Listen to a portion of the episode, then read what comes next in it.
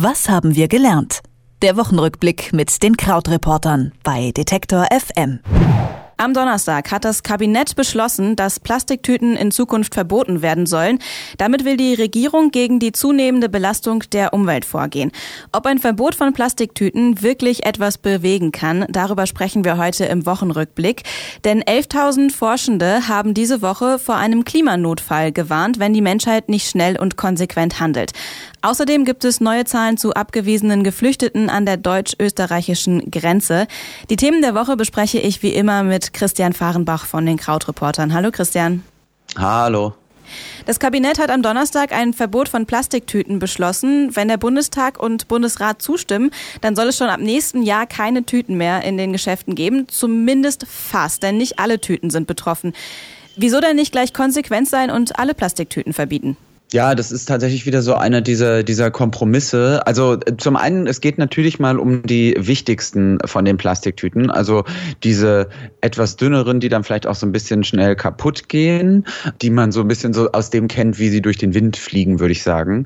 Die kleinen Obstbeutel, die soll es erstmal weitergeben. Da wird auch gesagt, ah, da gibt's eigentlich nicht so richtig so eine Alternative, weil äh, eben auch Ressourcen verschwendet werden für diese grünlichen, so Halbplastikbeutel, die es jetzt gibt. Das heißt, dafür würde, würde ja dann extra wieder Material angebaut werden.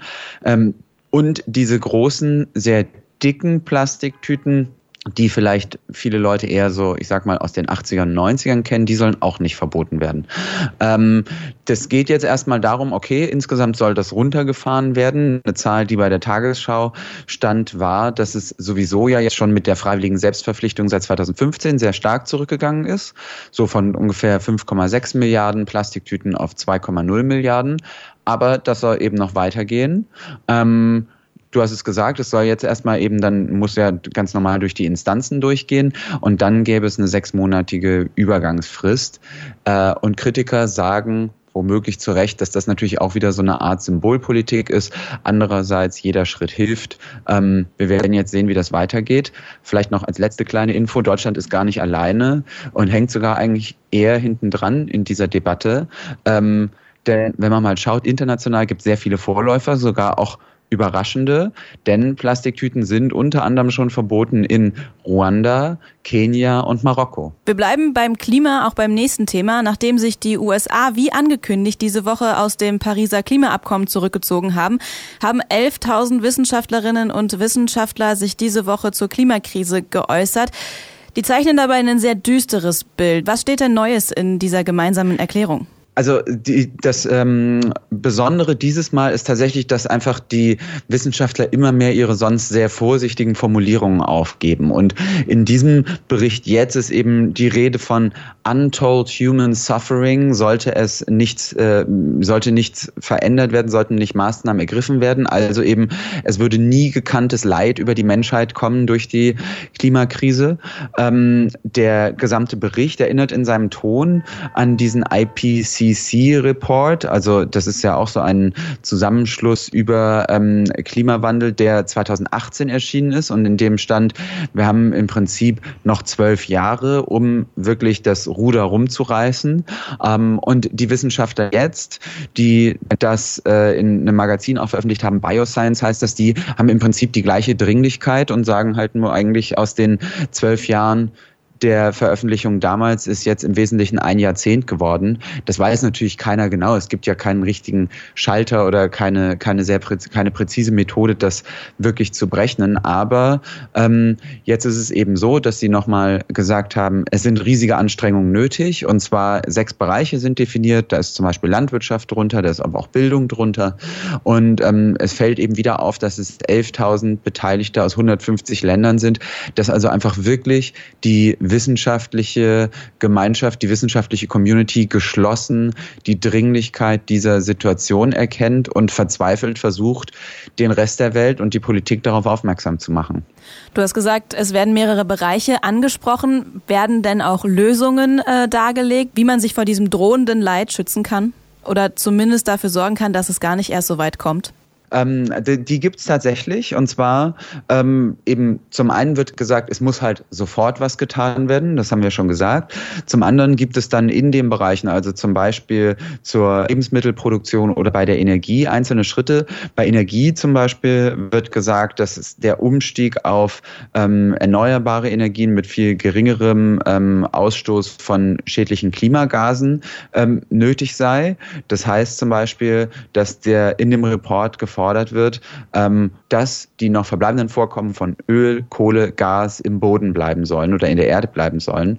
Genauso wie, dass die CO2-Steuer, die auch in Deutschland so zögerlich eingeführt werden soll, dass die kommen soll, aber eben auch sehr viel höher, als man das beispielsweise in Deutschland gerade bespricht. Jetzt kommen wir noch äh, zum Schluss zu einem ganz anderen Thema. Die GroKo, die hat sich ein gutes Zeugnis ausgestellt diese Woche, aber bei diesem Thema werden auch Erinnerungen wach, wie beinahe sogar die Union auseinandergefallen wäre.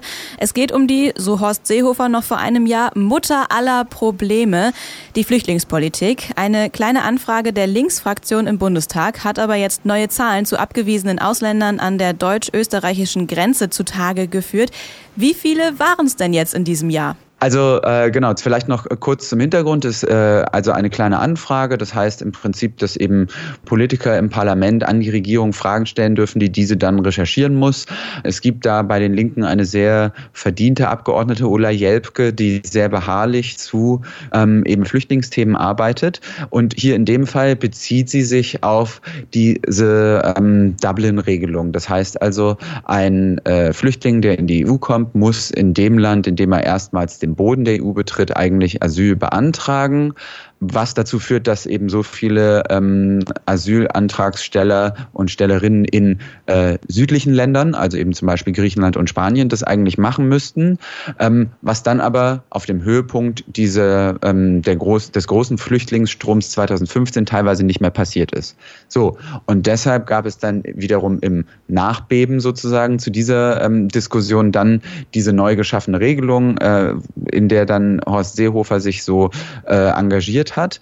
Es gibt jetzt eben zwei Zahlen. Es gibt diese neue Regelung, dass an der Grenze zwischen Bayern und Österreich ähm, Geflohene wieder zurückgewiesen werden können nach eben Südeuropa, beziehungsweise dorthin, wo sie zum ersten Mal in die EU gekommen sind. Und es gibt zwei Zahlen. Es gibt eine Zahl zu Griechenland und eine zu Spanien. Und in den 15 Monaten, seitdem das etabliert wurde, sind 34 Menschen nach Griechenland zurückgeschickt worden und zwei Menschen nach Spanien zurückgeschickt worden. Zum Vergleich vielleicht im Jahr 2019 kommen, werden geschätzt ungefähr 140.000 Menschen als Flüchtlinge nach Deutschland kommen. Viel Lärm und nichts. Das wäre jetzt meine nächste Frage gewesen. War das also viel Lärm um nichts?